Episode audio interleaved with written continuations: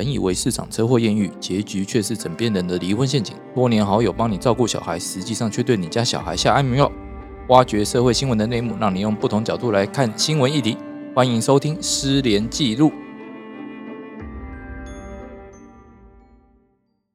大家好，欢迎大家再度收听《失联记录》，我是主持人连瑞君，连律师。在我旁边的是，大家好，我是宋晨施律师。在我们对面的今天固定来宾是，大家好，我是李长律师。哎，打开后吼，那大家最近见面打招呼是不是都问一句话？你有买到防疫保单吗？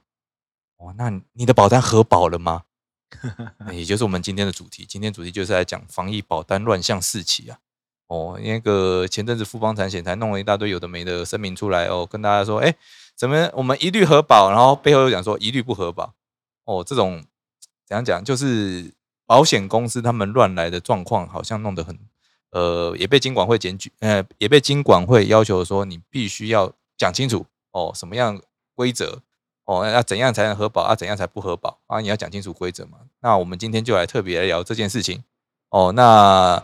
呃，我先讲一下哦，就这个新闻事实的部分哦。国内有十二家产险公司，他们销售防疫保单嘛。哦，那目前业界已经形成所谓的默契，也就是说，核保过程中若发现，哎，你重复投保。就譬如说，你今天在富邦保了哦，你又在和泰保了，然后你又在星光保了，你保了好几家哦。那这种状况下，他就会拒绝承保哦。那目前对于重复投保认定标准的话，每一家又有一点不太一样。那有的会认为说，哎，你保险的期间重叠就算；那有的就会讲说，你投保的类别相同就算。哦，那这个认定标准到底要怎样？那我们这边呃，今天就大聊给大家听哦。那有的有的产险公司有说第二张就重复投保，有的产险公司说哎第三张就重复投保。那我们也要搞清楚，就是防疫保单哈，因为它有理赔的项目很多嘛。那有的是隔离，还有的是说哦你确诊哦，那到底要怎样才算重复投保？那我们今天就来聊这件事情。那我们首先先来跟大家讲解一些法律概念哦，也就是所谓重复投保。那我们专有名词哦，学术上的专有名词的话叫什么？叫做附保险。那我们就请施律师来帮我们讲解一下什么叫附保险。好，呃，其实大家讲说重复投保或者所谓的附保险，我觉得它的呃，呃，它的法条定义先跟大家做说明好了。它其实法呃，在保附保呃保险法第三十五条规定哦，所谓的附保险就是说要保人对同一保险利益还有同一个保险数事故呢，跟数个保险人分别订立数个保险契约的这个行为。那呃，什么叫做同一保险利益？比如说讲，比如说像啊，简单来讲，我们就以车险来说来说好了。车险的话，其实就是呃，车子当做是一个保险利益嘛。就是说，车子发生事故的时候，它就要要呃，假如说一个同一保险事故，比如说车子遭受到车祸发生毁损的时候，那这就是要同一个保险利益，同一个保险事故。可是，比如说你的车险，你一个车险你可能就保了四五家，那时候就会发生一件事，说好，你真的假如说发生事故的时候，那我车子受损了，比如说我的实际受到损害是十万。那你一家赔十万，那我假如说，哎，我十家，我是不是就赔一百万？我反而发现什么财富自由的密码？对对对对，就说你有人保险是靠这样在赚钱。对对对，你保险假如说等于说你同一个保险的事利益，就是说同一个保险的事由，你重复保险的话，反而是。会呃，就是反而会造成一种额外得利的情景，就是我们保险的目的是说要来填补我们的损害，就我们不不可预期的发生的事故的时候，我们透过保险的机制来填补我们损害，可是它它的目的并不是要让你得利的。换句话说，在这种保险的，哦，换句话说，重复保险之所以会让人家认为说不能重复保险，原因就是因为它可能会破坏保险的机制。但是重复保险里面其实它有限定范围，限定什么范围？比如说它只有限定在所谓的财产保险里面，这个部分你可以从我们的四至五七六号解释说明来看得出来哦。四至五七六号其实它有说，人身保险里面，假如说非以填补被害人财产上具体损害为目的的话，也就是说它保险是被保险的生命身体的完整。那这个生命，我们的所谓的生命跟身体的话，其实原则上是无法以金钱估计的价值的时候，所以法律上是说，它可以在约定，就说，因为我不知道说你的价值是多少，我们可以约定一个保险的金额，这叫做定额保险。而其实这个定额保险的话，理论上来讲也是没有所谓负保险的问题。为什么？因为其实每就像我们说了，每个人生的生命的身体或是生命的价值是多少，理论上来讲是是是是呃，没有办法的对，没有办法估算，没有办法去恒定它的价值。所以一般来讲，在所谓的定额保险里面。的话，通常也是没有付保险的适用。所以说，假如说我们呃，像本件的这个防疫保单的部分，它其实保的是我们人的身体的这个有没有受到确诊这个损害的话，其实就是属于我们的生命健康的安全的部分。所以在以保险的概念的话，就我自己的认知里面，它其实它是就算它是一个定额保险，比如说一单保单要赔多少钱，这个部分来讲，它其实是一个定额保险，但是因为它不是所谓的财产保险，而是属于人身方面的保险，所以这一块来讲的话，呃，就我目前我自己的理解来讲，它其实并不属于所谓的附保险可以适用的范围。嗯，也就是说，这个东西其实不能算作是附保险，防疫险不能算作对，因为它是是定额理赔的，它那并并不是。嗯，那那说这样讲的话，为什么？为什么富邦可以？对啊，产险为什么？对啊，就讲说，哎，你今天重复投保，他就不给你，就不给你核保。那就是澳波啊，因为其实 其 实金管会有出来讲，他说定额保险确实没有付保险的适用。那你今天你看我们大家防疫保单，我们并不是说你真的得到之后，你实际支出的这些钱，它来实支实付，它不是，它是说你一得我就给你一笔两万、三万、五万、八万。哦，来弥补弥补你这个得到这个病的这个损失，所以它是一个定额保险，所以它没有附保险的适用。对啊，因为嗯事实上有可能你所支出的还大于你保险所能够名誉的受损啊，对啊，可是一确诊就被歧视，歧视你五万可以弥补的，对不对？哎是没有错了，而且很多工作上面的不便嘛，这个其实损失会比想想象中还要来的大。没错，哎，你的肺烂掉要值多少钱？嗯，五万没有要办法换一个肺要多少钱？对，换一个肺要多少钱这？要问吸烟的人。哎，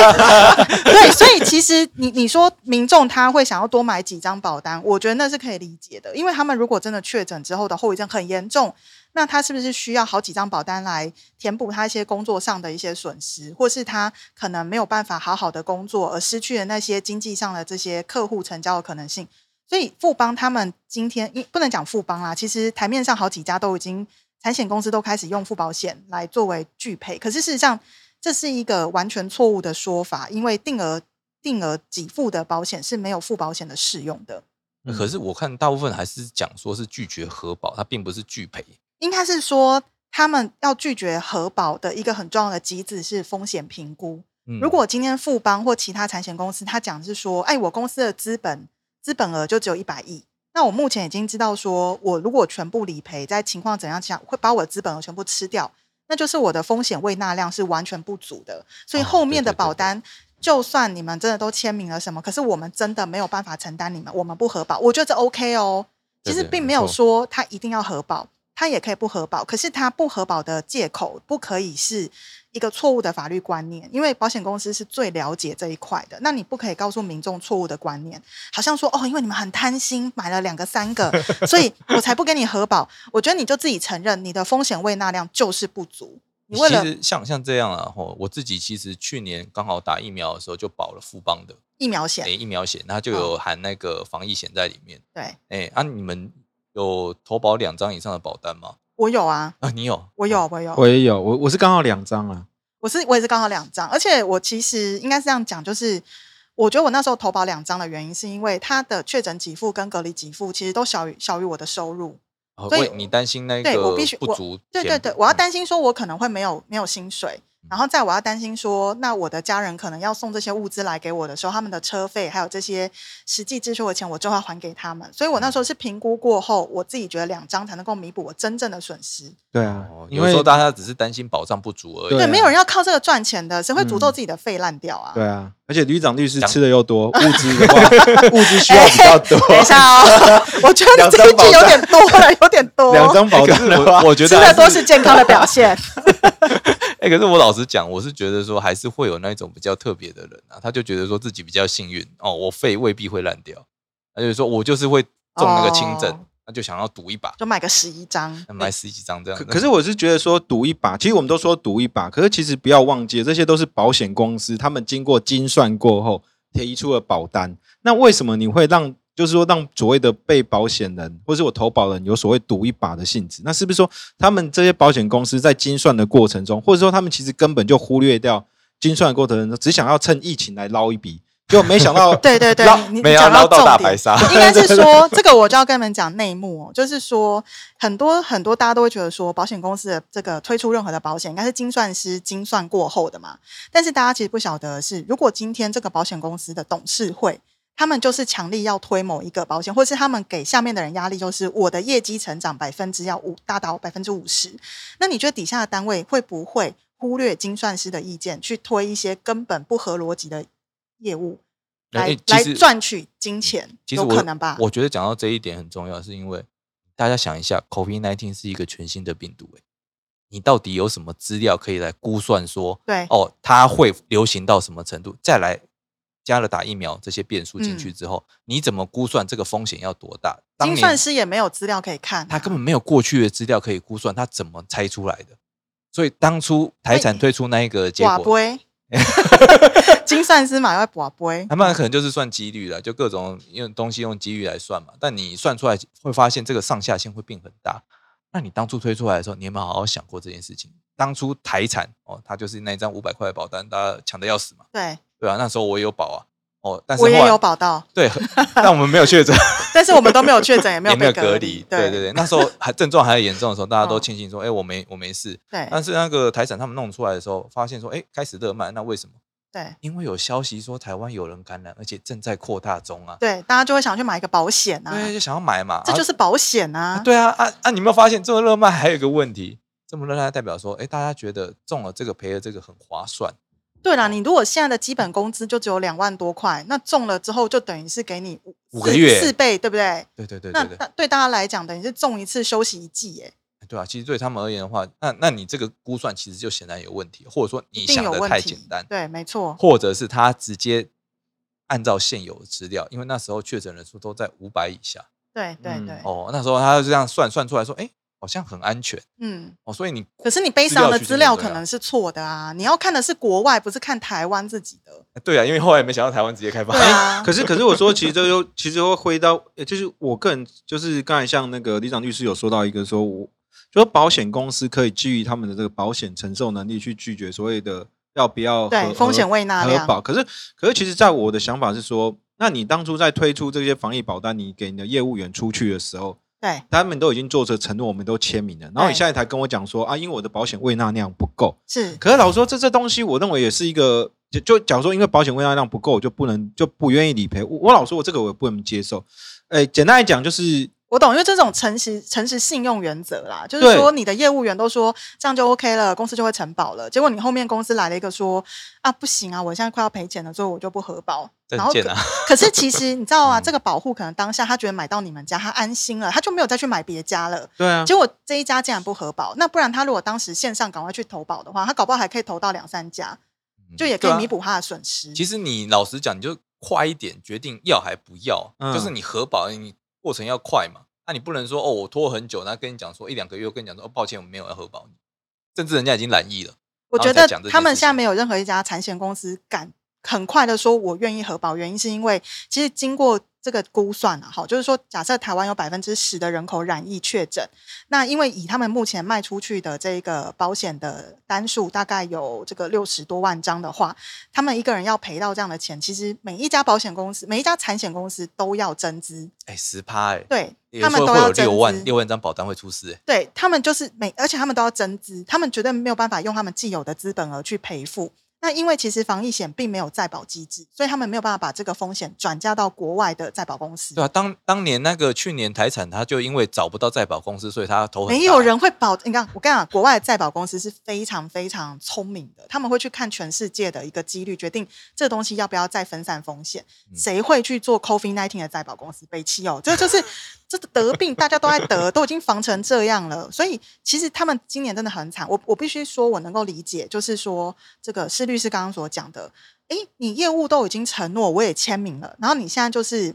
不不核保，你现在怎样？你你的商誉都不值钱了吗？可是其实它背后反映的是说，这些保险公司当他们已经快要就是存亡身头，就是他们可能即将要就是要清算解生死散的时候，对对他们可能连商誉他们都不要了。但是这里面其中有一两家是大到富可敌国的，也在那不要商誉，我就觉得很靠背啦。所以我是觉得 那那几家真的是自己要检讨，但是。确实，如果你的业务人员也承诺了，然后呃，我们的保护也签名了，也付费了，那其实按照保险契约，不管是药事、药事性、药物性、诺成契约，不管是哪一个，就算采取最严格的解释，药事药物也全部成立了。嗯，对，对啊所以我会觉得，其实保险公司在这一块真的处理的非常不好。你应该是在很早的时候，你自己就要能够去精算说，你的风险未纳量大概就是几万张，过了那几万张你就不收，你不要等到大家已经全部在染病，然后一个月前、两个月前送进去的保单你还不核。对啊，因为他们也也担心自己真的挂掉啊。对，可是他们没有想到的是，人家当时可能送了他们那一家之后，人家就安心了，没有再去送别家。那或许别家线上投保马上就承保了所以人家上面核保才写说，如果你重复投保的话，我们可以拒保。是没有错。如果你一开始就这样讲，我我可以接受，因为这是风险未纳量。但是嗯如果陈呃陈如思律师刚刚讲的，就是说你的保险业务员说没关系啊，就像意外险一样，保个两三张大有人在嘛。那这个就防疫险也是一样的话，那我觉得你们以往以往在赚钱的时候，你们赚到气嗨嗨的时候，也没有看到你们吐钱还给这个保护啊。但是你现在赔钱的时候，你就出来靠北靠步，然后跟我讲，我今天正讲很多脏话，因为我真的非常生气。我觉得 保险公司是非常了解这些法规的。你就算要拒绝承保，都请你按照法规把事情讲清楚、讲明白。我觉得这才是一个有责任感的保险公司。哎，那我问一下那个李长律师哦，那假如说保险公司后来真的就是死皮赖脸，他要赚钱的时候不分，但是要赔钱的时候出这个奥布，我们要怎么办？哎，就是 PT 听网友是这样建议啦，这 就是说，就是因为你就可以，你知道，因为富邦嘛，你就可以首先你可以捡到富邦的信用卡，但是我觉得这是为什么要剪掉他的信用卡？先到银行去了这样子。倒霉也，不是自己，因为大家都说，因为富邦金是一个很大的，你知道，很大的集团嘛，就大家可以全、全部抵制他的财，啊，就不要买某某啊，不要买某某，你就改买 PC 用嘛，然后然后信用卡你就改用别家。但是我其实还是要跟大家讲，其实你们就是上去留言或者上去跟他们业务员抗议，因为当你们一直抗议的时候，他们业务会有压力，那他们保险公司会很重视业务单位的意见。因为成平时期都要靠这些业务出去抢钱嘛，那如果你现在让业务不舒服、不爽、流失客户，其实公司压力会非常的大，而且公司通常总经理啦，很多都是业务的头上来的，所以他会格外重视这些业务员的心声。所以我是就是各位听众，如果你现在有这样的状况，请你使就是使尽全力的给你的业务员压力，因为他们就会给他们公司压力。其实我觉得这个会让公司去，你知道为什么最近有些财险公司都退让了吗？不是因为他们良心发现、欸，是因为他们的业务全部都在抗议，包含富邦的这个保险业务员的工会也直接写了信给公司说，你再这样搞下去，我们都不用做生意了。嗯对啊，嗯所以他们才去让步的哦。因为其实富邦可恶到什么程度？可恶到他自己哦，他的付保险范围竟然有包含自己的保单，就是说你买他的防疫险，但你又买他的疫苗险，那他的疫苗险里面有一块是说，如果你确诊，我会赔付你多少钱？他认为这样就是重复保险。嗯，对对对，就我们刚刚前面有提到嘛，对重复保险范围你能认定到这么广吗？对，那你这什么意思？就是说有人很相信你富邦，然后前前年七月跟你买一个疫苗包含确诊，后面因为很紧张，然后再买一张，啊，你钱都收了，然后你现在跟他说后面那一张你你不不算数，那或者是说你第二张的保单，你保费至少要扣减吧，还是要让我承保才对、啊？没有没有，我觉得这个其实出现一个问题。我们刚才说过，付保险的定义是同一个保险利益对同一个保险住跟数个保险人订立数个保险契约，可是他其实按照那个李长律师的说法，他其实是跟同一个保险人。对，其实同一个所以你看。保险人应该他自己可以内部买就可以，他有办。法做一所以我告诉你哦。是他自己事前没有把政策弄好，那他嗯事后又开始就是乱找理由，去把一张已经成立的保单，然后又就是又就是否认掉。嗯那我跟你讲，这个这个还是其中之一，还有人是怎样，你知道吗？就是那那在四月初、四月中正在乱乱的时候，很多人都去跟富邦说：“哎，那我的续保有就是有什么状况嘛？因为如果有什么状况，你跟我讲，我赶快去买其他产物保险线上投保。就他们业务员都打包票，还出承诺书哦，说绝对保证续保，我们公司是大公司，不会乱搞。就后来搞就搞成乱搞啊，后来就说哦，不好意思哦，因为我们是产险公司，然后我们有拒绝就是续保的权利。好，这个时候我想跟大家解释。产险跟寿险的差别吼，就是意外险是产险可以卖，寿险也可以卖。可是呢，我想要跟各位大家讲，就是说，如果你真的希希望你的意外险是一直有人去承保的话，你最好买寿险，因为产险公司它的意外险虽然很便宜，可是它可以拒绝承保，它也可以拒绝续保。但是产寿险公司它是一个，它必须要保证续保，也就是说，你今年可能出个车祸跌了三十次，嗯，它明年还是得接受你用这个汇率持续的去承保。诶但如果是产险保，费吗？它有可能两三年后会调整，因为哦寿险它很难调，但是产险它可能明年就直接不让你保了。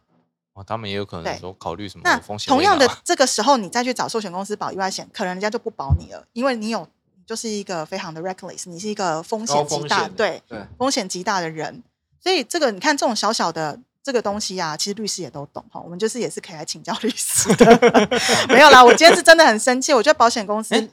不可以讲这些似是而非的理由啦。哎，除了刚才说的拒绝什么去去买某某减富邦的卡以外，我说在法律上来讲，是不是有个叫什么金融评议中心？这东西是不是也是一个？就是假如说我们真的发觉说，哎，某一家哎，真的防疫保单的部分，突然间就是有拒绝核保的事情的话，在法律上我们是不是可以透过所谓的金融呃金融评议中心，或是或是其他诉讼的方式来去主张保险公司应该要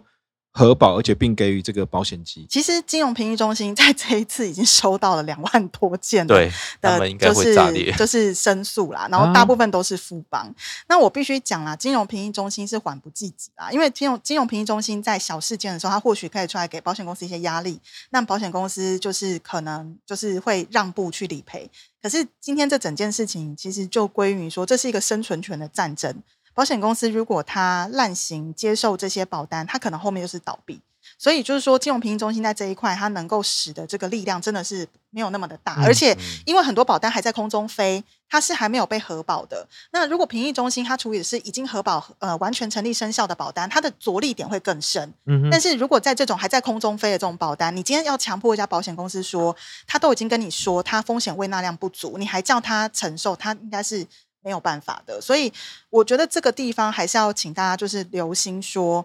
呃，以后你在保险的时候，你可能真的还是要跟你的保险业务员再三的确认。然后我真的是提倡大家可以线上投保，因为线上投保第一它非常的快，然后再第二个它生效时间也非常的快。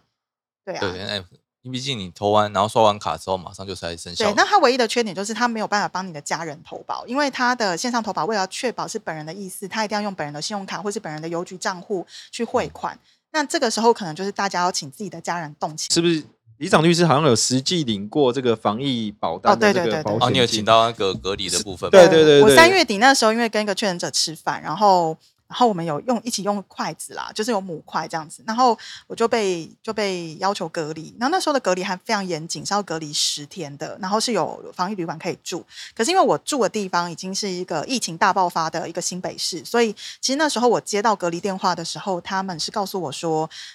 其实没有任何防疫旅馆可以让我去，也就是说傻，对傻眼，所以他们是极度的希望我在家隔离。那因为我已经感受到卫生局人员的这个急切的渴望，所以我并没有为难他，我就说好在家，所以我就请我的家人出去。那我家人就立刻，因为我是当天晚上八点半接到电话，然后我就跟他说，你可以去度东方文华。没有，我就跟他说我有：“保那请问我我我的家人是几点之前要离开这个同住的场所？” 他说晚上十二点之前。然后我那时候很生气，我那时候就跟他说：“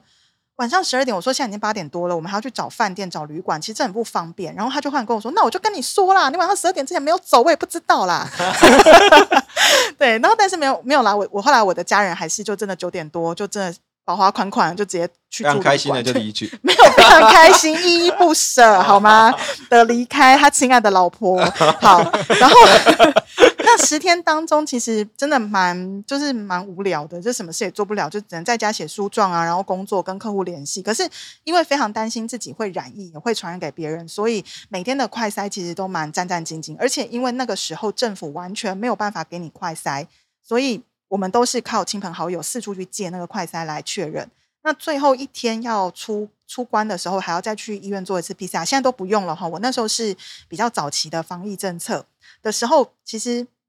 我那时候真的很担心我 PCR 是阳性，因为我很担心我会传染我的家人或是我的同事，所以其实一直到那个时候 PCR 阴性的那个结果出来的时候，我才真的放下那那个放下那个心。那在隔离的过程当中，我非常的无聊，那身为一个律师，我就深深的研究了这个保单。所以我就很快的通知他们，然后很快的，大家要记住哦你，是你申请理赔，你是通知是说通知业务吗？还是不用不用，其实我想要教大家哈，你嗯就是事故发生的十天内，一定要记住，一定是十天内哦。十天内呢，你就发一封信到这家公司的这个服务信箱，然后告诉他你叫什么名字，你身份证字号是什么，你你在什么时候买什么保险，然后你现在保险事故发生，然后你要请求理赔。那他们就会在第二天就会给你一封制式的信，有一个表格，就会请你填写。然后填写完之后，你就是纸本印出来寄回去给他们。他们依照他们的保单，如果你在十天之内通知，他们就必须在接到你文件的十五天之内给付。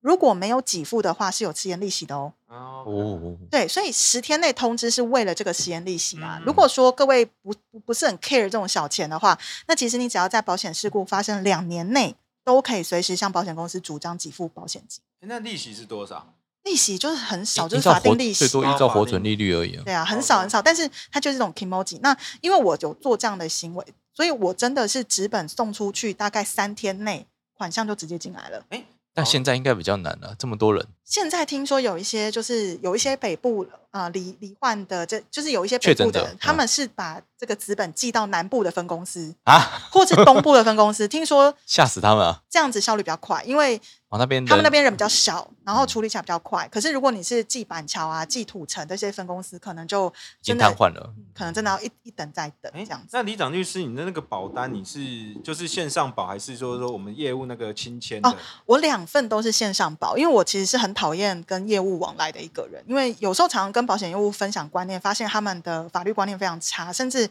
他们有时候核保单下来，其实是希望拿给保护亲签，他们自己都签掉、欸，可是哦这个，可是这很这这，你不要觉得他帮你签掉很贴心哦，不是哦，他帮你签掉，你就损失了一个就是不负任何条件解约的十天的权限。嗯，你对了，就是说，如果他是拿来给你签，那嗯在这十天当中，你或你不想签，你是可以不付任何的理由跟保险公司说，把我已经付了保保费还给我。我是说你付了钱就是一定要保，哎对对但是。如果你的保险业务员没有告知你这件事，他直接核保单上的那个签名栏，他帮你代签，你就死定了，因为你就没有那十天的反悔期了。那代签那个有效吗？代签那个是伪造文书，因为要经过你同意对嘛，对那，可是假如业务经过你同意呢？那就是有效啦。啊，OK。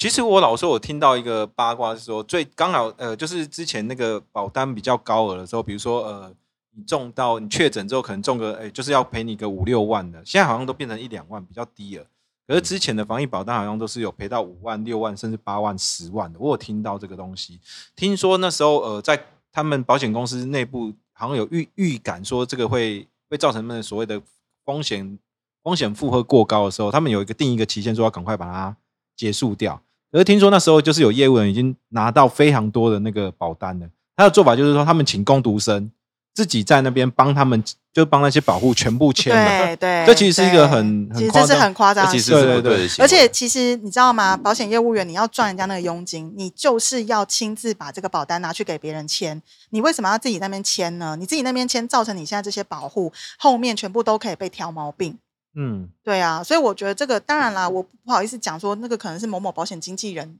做的啦，但是